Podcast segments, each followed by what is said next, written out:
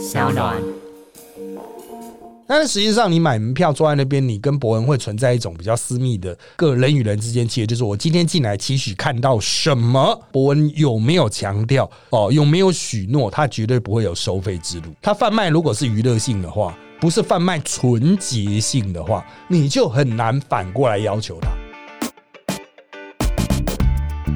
大家好，欢迎收听今天的人渣文本特辑开讲，我是周伟航。哎，监察院呐哈日前公开了哈这个自上古时代到今年三月为止啊，就包括了去年这整个大选哈一一的这个大选，还有到三月之前的所有的补选的相关的政治现金。啊，那包括了个人的，也包括了政党的啊。那当然，在选举项目下，哈，个人的还会有支出啊，就钱用到哪里去的部分呢？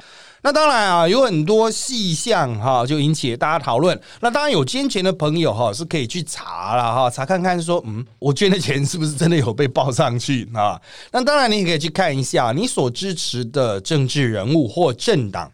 在选举上，哈，要强调是在选举上才可以看得到支出哦，在选举上把钱花到哪边去了啊？当然，政党它还有一般的这个支出了哈，比较看不到。那今天呢，我们就来谈这个议题啦。我们排除万难，甚至排除来宾了哈，就由我来主讲啊。这个议题，当然了啊，我们的讨论的底线啊，就是这个以不被灭口为原则了哈，就是谈一些值得谈啊，但是刚刚好啊的这种程度。那在这一波的公布中，哈，引起比较多的讨论啊。那当然，除了接下来他们会用一些系统软体去分析，就是这个主要的大企业，像台湾捐最凶的啊，这个徐旭东了哈，啊远东集团啊，那今年好像也捐了，就上次选举好像捐六千多万了哈。那到底捐到哪边去，影响哪些立委啊？值得观察了。好，不过那个需要科技的辅助啊。那。到现在为止，我们录音哈，这个礼拜三早上啊，到现在为止呢，引起比较多讨论的大概是两个方向。第一个啊，蔡英文竞选总部的支出，支出到很多神秘的公司去啊，那这些公司都被认为是所谓公关公司了哈。那我们会去来谈这一块。当然，另外一块比较多人讨论的啊，可能就伯恩夜夜秀了哈。这个是有不少的政治人物是付费参加的哈，就花钱上节目啊。当然，我要强调，很多政治人物都宣称他是免费上节目嘛。可能伯恩是觉得，哎，这个这些家伙的媒体效果够。比如说黄国昌还有高嘉瑜都宣称啊，自己上节目哈是没有付费的。那那其他不讲话的呢？啊，可能就是有付费了啊。这个当然。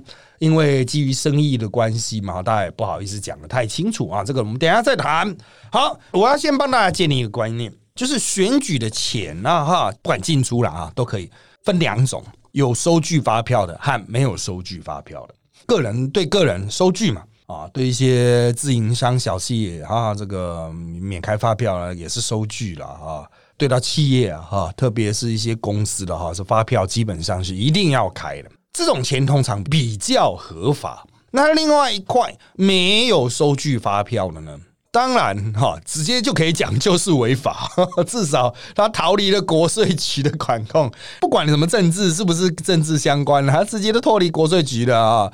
这个我相信你的赠与税上你应该也不会报啊，基本上就是违法了。可这种选举的钱没有这种单据的哈。多不多呢？然后说蛮多的，直到现在也还是有。但是我要强调，自从《生日现金法》出来之后啊，大家逐渐在往合法的方向走。所以你这次看到很多人会说啊，今年总部花了几千万、几亿啊，怎么样？他募了几千万、几百万，这是有单据的。没有单据没办法报嘛，哈。所以这些是有单据的部分，有凭有据的，自己账上有列目。那那些没有进来的东西呢？啊，没有进账的东西呢，还是有。那个一定比较脏，违法也是一定违法，问题都会发生在那边。所以很多人说什么，哎，这个谁谁谁比较政治现金的报出去的比较多啦，有些人报出去的比较少啦。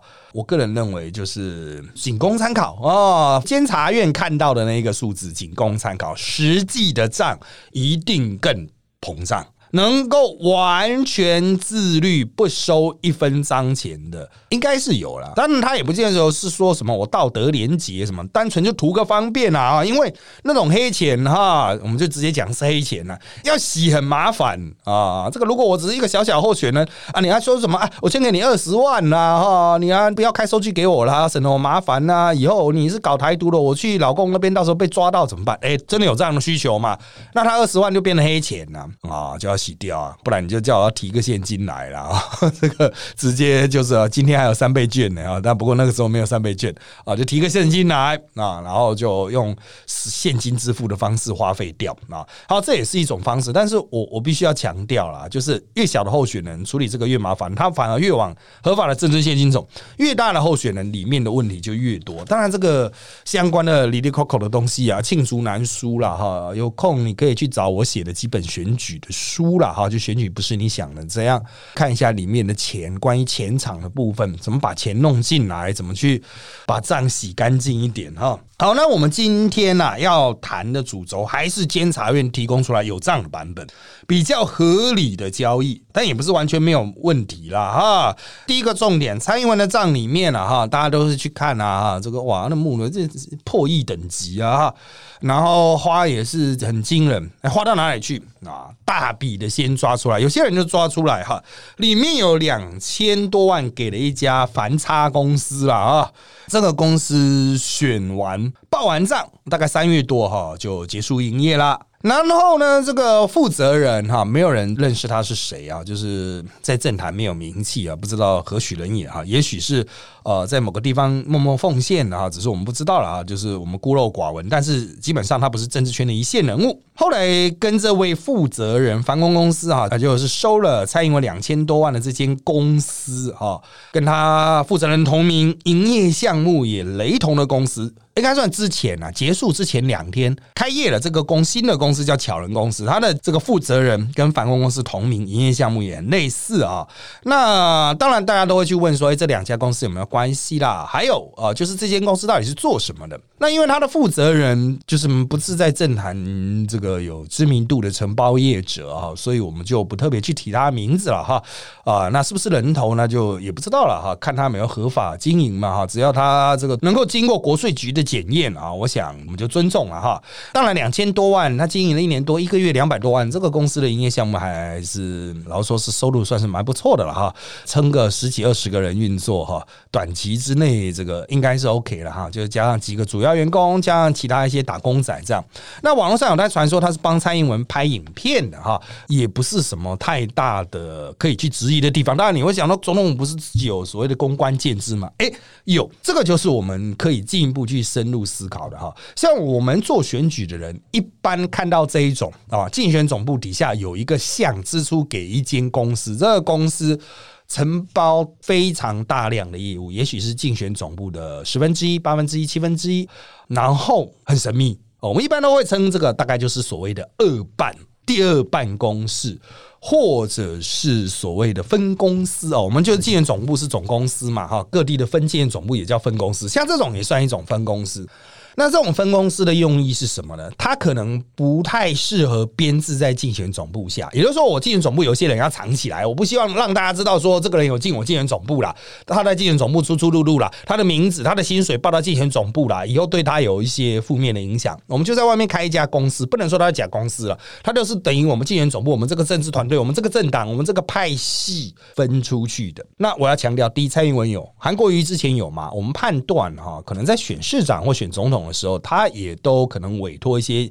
新富大将成立了这样的公司啊，那我还记得了，去年我们有曾经讨论过这个账啊，所以韩国瑜应该也有被我们怀疑是所谓二办的经费啊，或者是分公司的经费。那那钱过去之后，你就真的不知道那边有谁嘛？呃，也许是色彩没那么蓝呐，色彩没那么韩的人投奔韩国瑜就不会被抓到了嘛。同样哦，有了这种公司之后，哎，色彩没那么样菜的啊，没那么样绿的啊，哦，也可以去这样子的公司去帮忙蔡英文，他就可以我们做资讯的断流，甚至是。金流的断流，就是你就我们讲资金就出现断点，你就追不到蔡英文付钱给这个人了啊，那他就可以以后要去中国发展也不会有什么太大的负面影响啊，这是一个啦，所以你也不要把它想象成一定是很黑暗啊，但是它就是一种操作方法，实际上它也是竞选总部的延伸。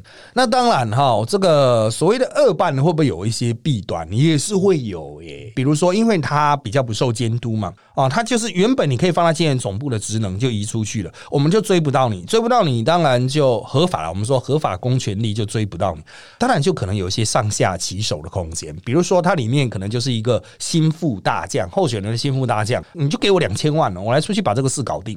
可钱真的有用用在刀口上吗？会不会被自己人掏空掉了？这个是一个疑问啊，哈，或者是它变成另外一个小金库，并没有真正在执行业务啊，比如说拍片啊，啊骗网军啊，没有。啊，他就是把钱洗走，洗给其他要支持的候选人，甚至用这个来进行贿选。啊。当然，我认为蔡英文是不至于了哈。不过，像这类型的状况哈，为什么我们要有政治现金的相关的监督？主要就是如果是从建总部向下支出，还多多少少可以看钱哪里去了嘛，怎么来怎么去。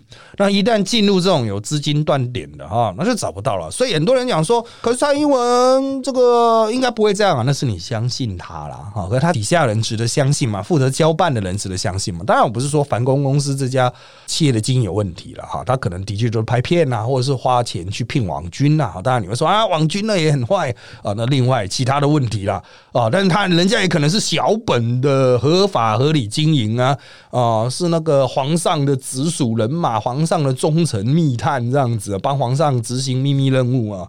这个都不是重点，重点是大家向下哈，的确蛮多哈。还有像之前被金双安爆出来的投石与帮推了啊，那当然还有另外一个哈额度比较小，就在蔡英文的账里面哈，有人抓出大概加总哈三百万上下是给一家书文创啊，书书文创公司啊，这是由一些这个过去我们在所谓第三势力或者是在所谓公共知识圈啊，也都蛮熟悉的一些朋友所经营的啊。那书文创的负责人呢啊，他曾经在英赖初选的阶段啊，曾经募款。登这个报纸广告吧，我记得来挺英。那当然，现在就有一些媒体人就质疑说：“哎，啊，你募款挺英啊？”然后后来又去承包蔡英文的这个。相关的一些宣传推广啊，因为我看他们的解释，好像是说他们是负责做 Line 的一些贴图啦什么的，募了很多款啊，去帮蔡英文这个讲话，是不是因此呢就转换到自己的生意上来了哈？是不是有因此拉生意啦，来成就自己之嫌呐哈？这个质疑下来，其实我是不太认同这样子的。这么直接的反应的质疑，比如说，哎，我我这个募了很多款啊，去帮这个人讲话之后包这个人生意，是不是真的有把大家的现金变成自己的资产，集群众之力成就个人之嫌呢？我觉得时间序很重要。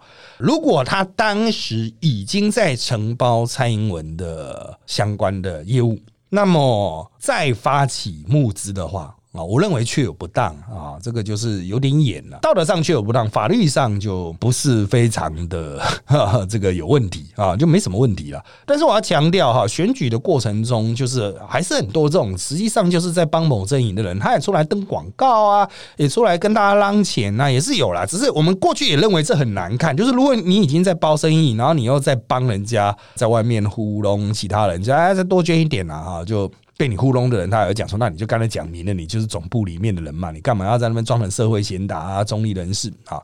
好，这是一条支线。但是如果哈，他当时并没有承包任何蔡英文的这种生意。然后就基于自己对蔡英文的支持，去募了款，登了广告。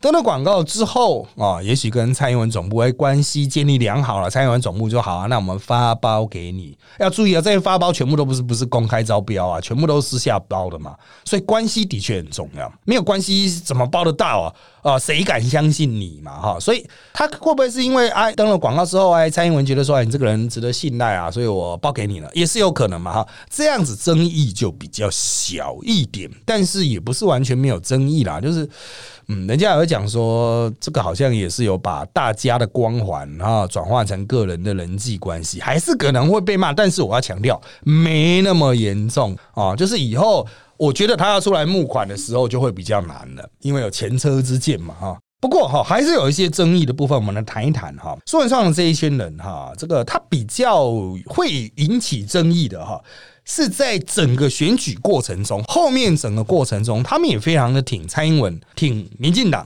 就其他民进党人的支出来说哈，我印象中他们有报道其他民进党候选人的生意，那他们个人的公开。对外发言与私底下承包生意哈是同一个时间，这可能就会引起一些争议了哈。如果就事后看来嘛，他们就是在包生意啊，他们就不是社会贤达、客观的第三方，这是全然中立。那像我们再出来讲话区，这个我想大多数这个关心政治的人都知道，哎，我的色彩可能就比较偏啊时代力量偏独派。或者是当然，有些人觉得我还算中立了哈。不管怎么样，你心中对于我的政治色彩是有底的哈。你会知道，哎，我可能有特定的政治关系，我跟谁比较好，我是时代力量党代表等等啊。这个标签在，所以你看我的言论的时候，你会有个滤镜。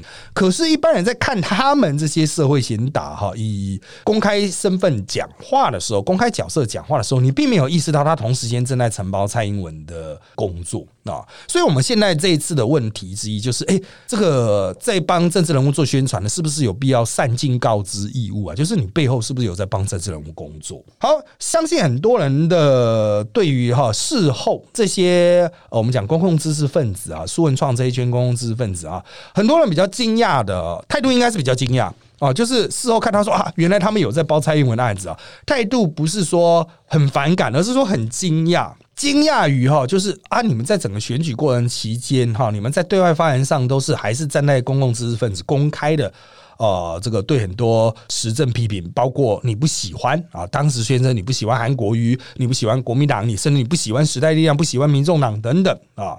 可是实际上哈，别人在看你的时候，你会觉得，哎，这些人是公正客观嘛？好吧，那我参考你意见。但实际上，如果你当时就已经在收民进党的钱的话，这些当然就会有比较惊讶的部分，说啊，那那一些公开发表的文字是有有开发票的吗？就是有付钱的啦，哈，所以所以。这个就可能会引起一些争议了哈。就算他们主张他们所收的费用啊是有特定的服务项目，比如说什么 Line 的宣传啊哈，但是啊，我们在外面做生意的都知道嘛，我总不会去包了你某某的案子啊，然后私底下做做出来还是继续骂你，这很奇怪啊。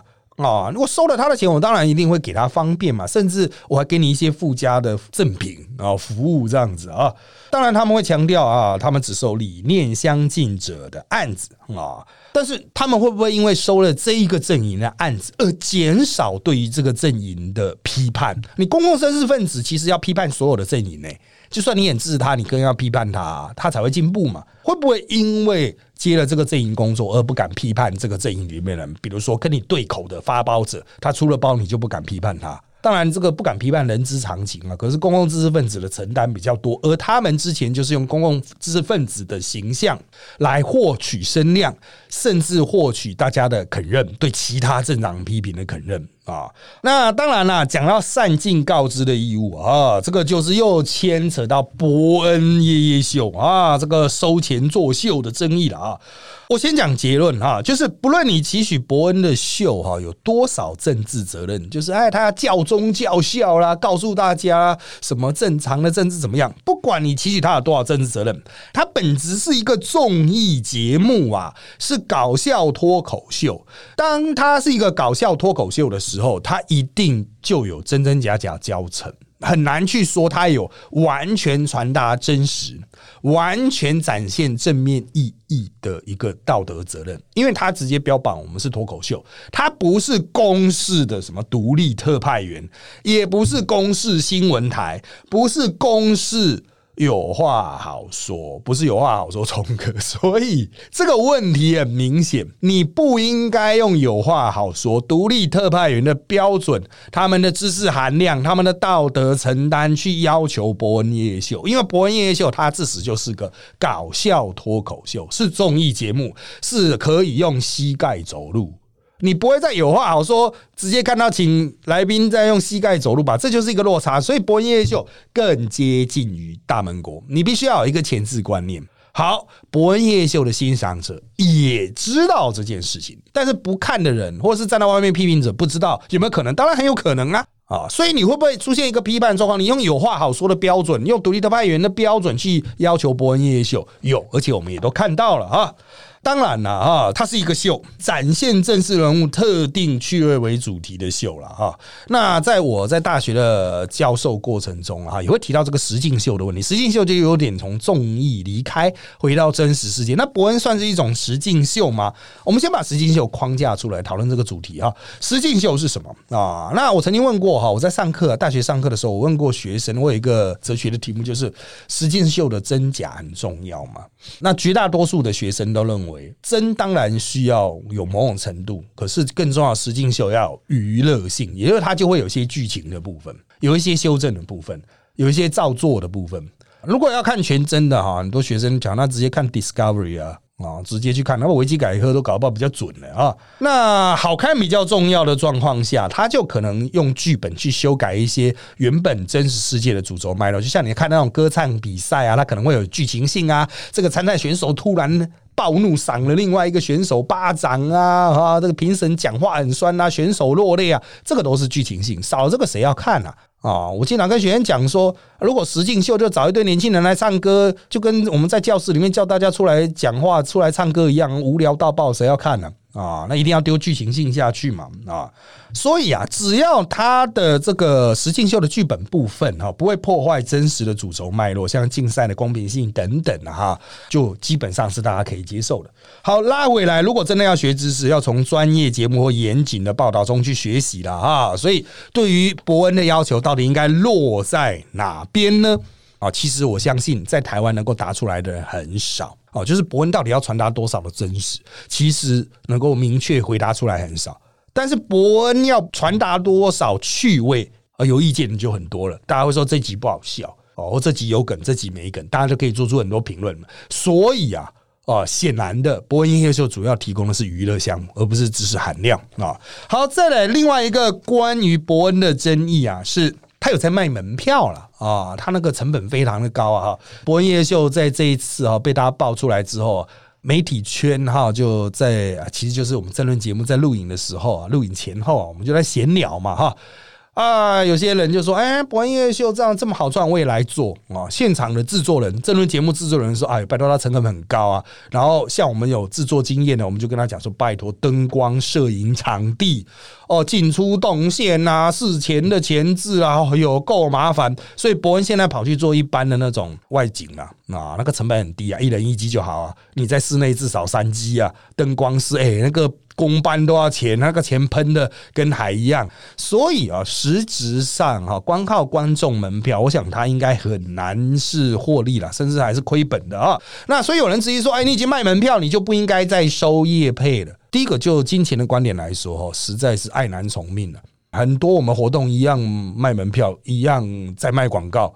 一样在做业配，职业棒球也是了哈。但是你会说啊，职业棒球不会影响，那卖广告不会影响到棒球的比赛的本真性啊哈。棒球比赛看的是真实。好，那我们就继续往下推进了哈。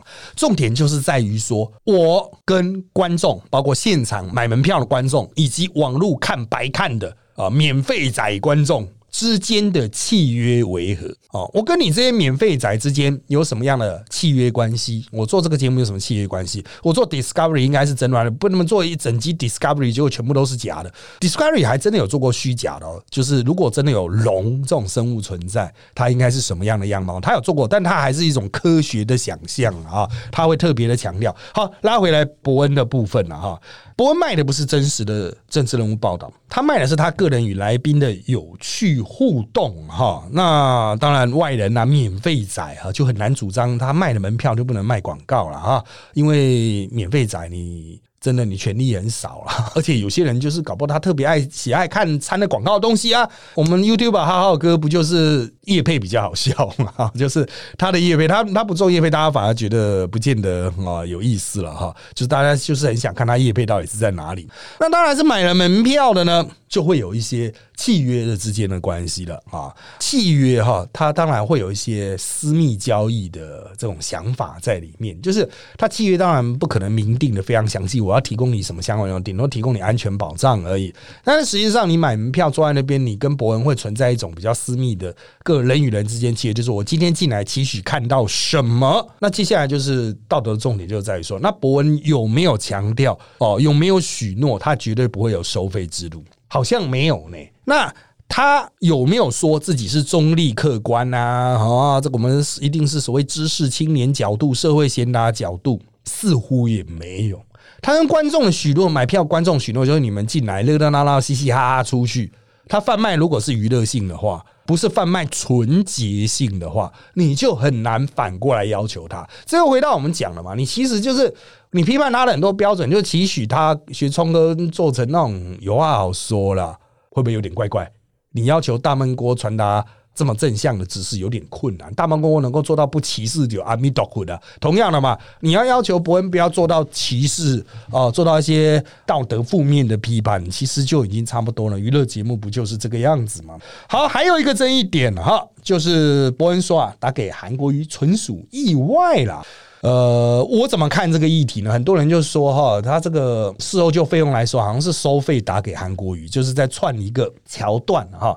我个人的看法是这个样子的哈，就是秋雨之前的确就是有一个梗啊，出事电话嘛，然后也电话意外曝光嘛哈，韩国娱乐哈意外曝光了哈。那这可能就是他们想好的一个串接的桥段，跟韩国瑜阵营在谈的时候，所以我认为应该是谈好的了。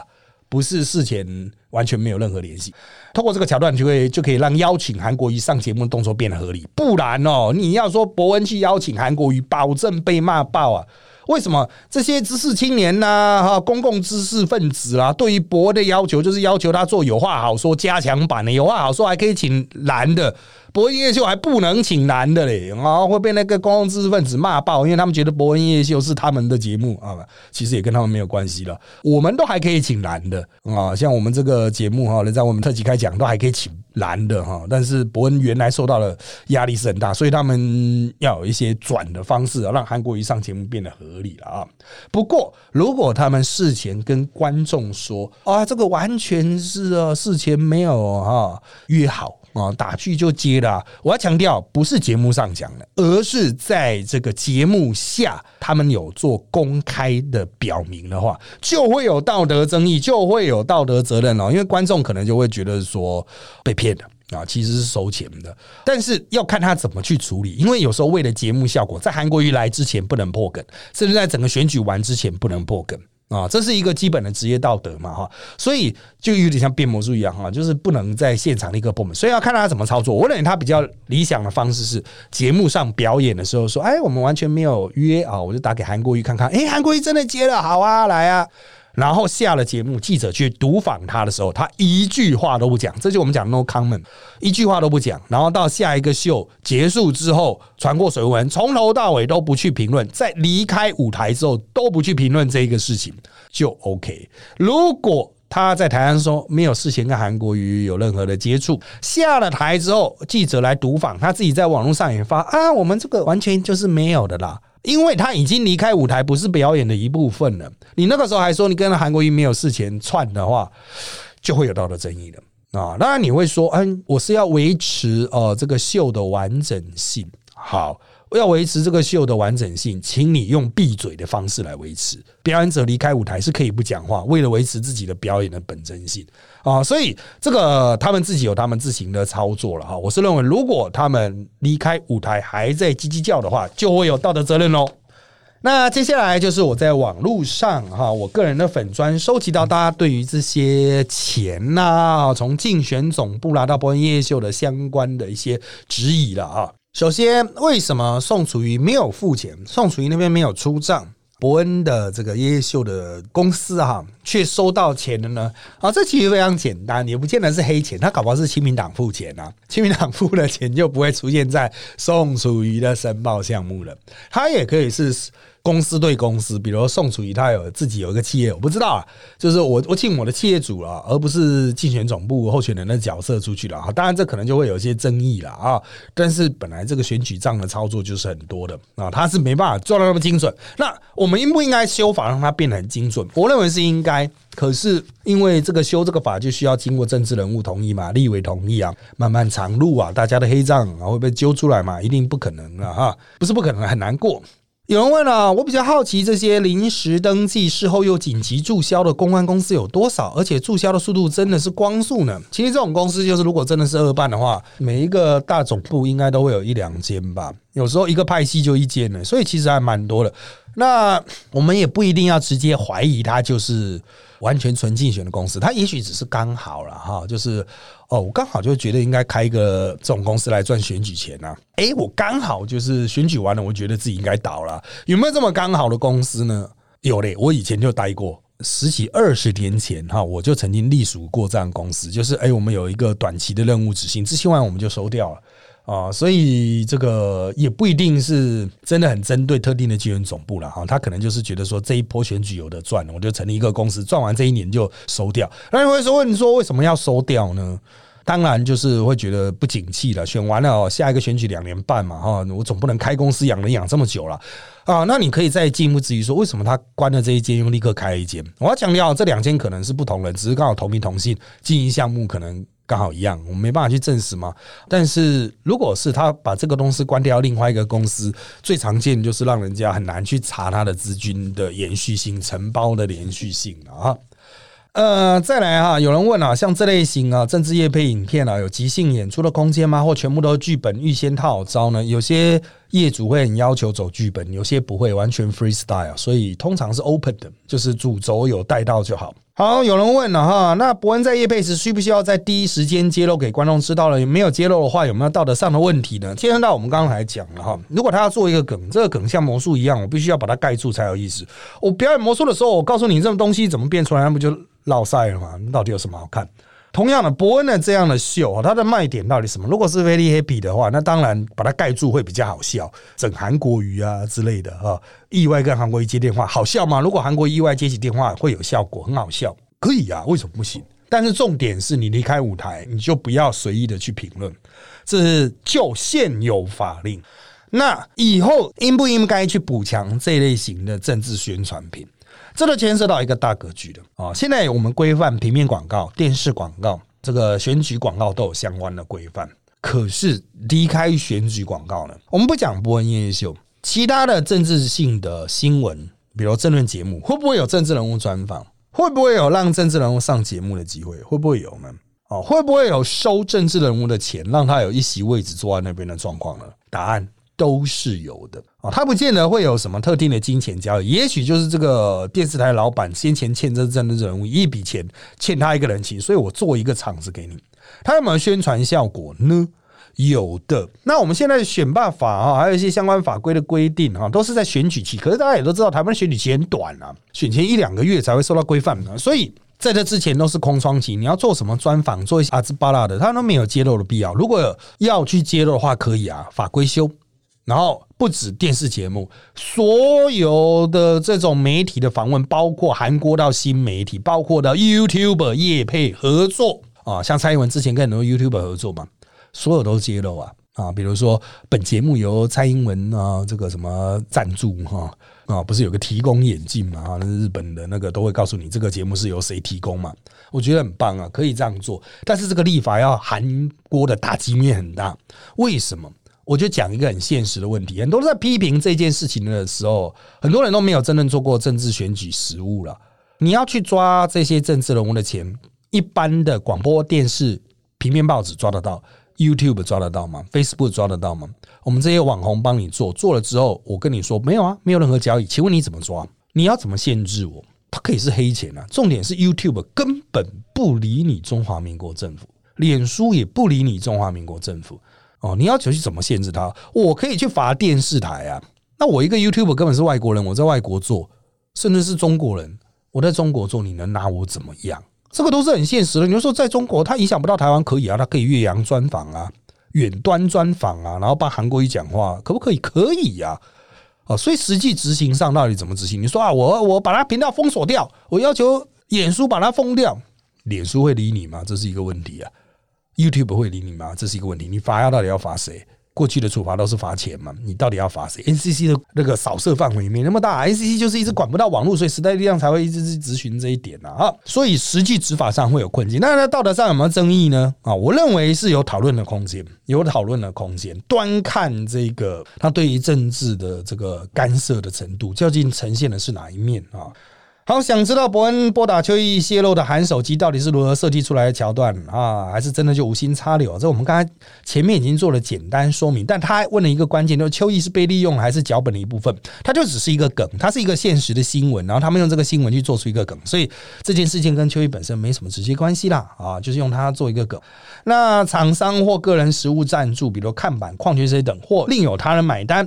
啊，是否都被略而不计呢？这是我们之前讲的黑钱的部分，没有单据的部分，O N 的部分。那很多看板林立之人申报只花几百万、八百万，怎么看都不合理，就是黑的啊，就是送的啊，这个就是法规限制不足了。那要不要去报？要不要去抓？其实哦，申报不实哦，我印象中只有罚钱而已，好像是不用抓去关，所以大家都是皮很硬啊。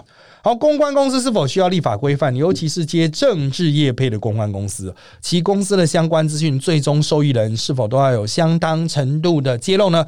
我认为，最终受益人其实要某种程度的揭露了哈。这个看法律怎么去定啊？就是洗钱、防洗钱。我刚刚没有提到像什么二办这一种啊，有很多钱也没有进竞选总部啊，他进二办呢。各位，我们刚刚提到二办的时候，还没有讲到，他是一个公司挂一个公司的牌，钱可以进去啊。哦，钱可以进去里面，就变成公司对公司交易了啊。比如说，呃，有一个某一个二办是专门拍 YouTube 影片的，他的钱可能不是从总部过去，他就是呃，我叉叉大企业，我就直接跟这个公司做对接交易，我请你拍 YouTube 广告，两千万给你，啊，拍的全部都是某某候选人的，这要怎么查核？这个公司他们自己会计嘎过去的，嘎了过去就好啊。所以哦，这个问题就很大。呃，那你要去抓这个东西，你到底要怎么抓啊？这个又回到我们 YouTube 鞭长莫及的状况嘛？哈，脸书鞭长莫及，中华民国政府管不住啊。啊，他你们说立法立法，我们去管他。呃，各位，如果你有开过相关的公听会的话，我是有开过了。那些业者连来都不来。当然，我认为哈，揭露广告的真正的啊这个资金来源，还有揭露真正的获利者啊，就是像这些承包的哈。专门做政治公关的哈，那这背后到底是谁？不一定是最后最终的那个受益者了。可是你怎么去规范呢？比如这个公司完全只乘坐一个总部，很针对、很直接啊。可是我们法规到底要怎么样去设计哦？蛮麻烦的。好，如果有修法的方案可以管理，目前有什么讨论吗？我可以很肯定的告诉你，没有。因为这都涉及政治人物自身利益，没有人要讨论，所以你没看到蔡英文这次账目出来，大家生气气在那边骂来骂去的，全部都不是一线政治人物，都是外围的公共知识分子在那边生气气啊，说哎你怎么有收钱？他伯恩怎么有收钱？那苏文创怎么有收钱啊？你们怎么可以这样？都是公共知识分子在彼此骂来骂去，政治人物皮硬的很。好，那如果不是透明公开，是不是有可能发生金主直接找制作单位的状况？这就我刚刚讲的，金主直接找二办呢？啊，然后查金流来源会断在任何安排好的地方。是的，金流来源就断了。二办可能离总部很远哦，像我印象很深呢。最早我们以前在选一些大的选举的时候，我们办总部可能在，比如说大安森林公园，二办可能就设在台北市政府前面的那些老旧国宅里面做实体断割，就是里面进出的人都不会是直接就可以快速抵达，他可能要换成很多交通工具，就二办身份不会被暴露。这个我们甚至还换过好几次二办。好，那这个一般节目收取费用来宣传政治人物，跟收取费用广告商品会有什么不一样的地方吗？啊，这个可能会有一些政治现金相就选办法相关的这个限制了哈。有没有观众特别需要注意的点？一般人看到政治人物接受专访都要有警觉性，因为绝大多数都可能涉及某些交换，不一定是直接金钱。可能是涉及政治权利，或者是一些特定的这个利益啦。你要注意嘛，所有的媒体大佬、老板背后都有企业，这你就懂了吧？啊，企业跟政治人物会有一些各式各样的互动嘛。所以为什么会有做这个节目呢？为什么会是这个主持人力邀这一个呃政治人物上他的节目呢？那其实背后都有很多眉眉角角啊。你在看的时候，你就可以直接思考：哎，这个电视台为什么要做这一档？然后他背后的老板是不是啊？嗯嗯哈哈。好，伯恩被骂是不是为了要转移焦点呢？因为业配一定是有人付钱、有人收钱执行才会成立啊。其实伯恩被骂其实主要就是来自于其他。呃，可能没有收钱的，或是其他收了别派的钱的，像伯恩被骂，很多人去骂，然后你怎么可以收韩国瑜的钱啊？他也收蔡英文的钱呢？所以伯恩他们那个公司出来解释，就是我们每一个阵营的钱都有收了，包括好像时代力量，他也说时代力量有了。哦，我是没有看到自家的账，因为我们看到的只是比较粗的项目，我猜可能是邱衍志的那一集吧，啊，可能是付费，不然。然邱显志那么不红，谁要找他，可能是都要有付一些费用，但他应该会算我们比较便宜一点。蔡英文也有付费啊啊，为什么不去执行蔡英文呢？韩国也要付比较多嘞，韩国也好可怜哦。就是当然，我要强调，伯恩他们的声明有讲了一句奥义的话，就是他们尊重各种不报账的这个上面写的项目，也就是说，到底人家报出多少钱，是不是有舍弃部分的单据啊？因为有收钱的就会有开发票嘛，发票不见得全部都用啊，他们会去做自己的设想，就有些发票我们就不要报。所以，我们一般就说哈，就是除了这合法的钱之外，还有一些消失掉的钱啊，所以实际的支出可能更多。比如蔡英文实际的支出会不会更多啊？韩国实际支出会不会更多啊？其他的政治人物或是其他政党的支出会不会更多？它是值得思考啊，因为对方报账的时候可能会跟你说啊，你开好多张发票啊，影音制作费啊，圈圈制作费、行销费这样开很多张，让我们方便报账。这个就会计学的技术了。那至于骂伯文是不是要转移焦点呢？其实。我觉得不排除有些人可能自己会比较康，所以赶快去骂伯恩来 来转移一下了啊。好，蔡英文这次的竞选账目跟老师以前在马英九身边相比，算是给的大方吗？呃，我只能说随着时代转变哈，以前的账目更乱更烂。有更多莫名其妙部分啊！以前我们选举会有一些很神奇的，比如吃一个饭就吃掉四十几万，现在他们就直接就是给这间公司，就是宣称是什么网络行销。呃，你不能说是一样黑暗，就是一样的粗糙了哈，都很粗糙了哈。就是，但是随着时代改变嘛，以前就就是没有 YouTube 啊，所以还是很回归实际的个人层面啊。最后发的大概都是特定的个人啊，拿到钱都个人。但是现在可能分进合集了哈，就是以很多公司的方式来执行了哈。那韩国一上夜秀到底对于他的总统选举是好的影响还是坏的影响？有哪些层面的观察吗？简单来讲哈，我们认为他用膝盖走路，虽然外界嘲笑，不过他的声势的确有起来哦。最后变成他本来都快要没有消息了，上夜秀的确有帮助他一点点。所以就我做选举业者的角度，我认为他的钱花的值得啊。那有人提到花了五百五十万制作 YouTube，结果伯恩拿到十几万，到底这个段期间做哪些 YouTube 节目啊？其实这个五百五十万我们不太清楚是怎么来的，可能是一个统计啦。但是我要强调，这一项也只是大概的意思啦。这一个选举的账的稽核啊，我们讲审计的工作 是做的很不好的，通常都是报上去，然后就随便他。啊，主要是收进来的钱脏不脏，而不是付出去的钱有什么样特别的问题啦。这个就是他报成这个吧。啊，我们之前就说啊，刚刚不是有提到嘛，哈，就是纪元总部的会计会选择说这个要用什么样的项目去报，然后一般的各公司也都会配合啦。所以写的不见得真的就是做这些事情。各位不要觉得这个账 A 真的是对到 B 哈，那会计学是非常神奇玄妙的一件事情啊。这个我们出来社会打滚已久哈。真的搞死人的，最后都是会计！就是选举选完最痛苦的事情，不是卸票，一定是做账啊！从二十几年我们开始参与选举，一直到今天都是如此了。好的，总结今天的这个议题啊，其实我个人看了蔡英文的账，其实也没什么太大的问题啦。就是这一次，就是让大家发现说，哎，好像新生代也开始出来做选举行业。我只能说，我今天做一个简单的结论：我二十几年来哈，这个钱有多难赚。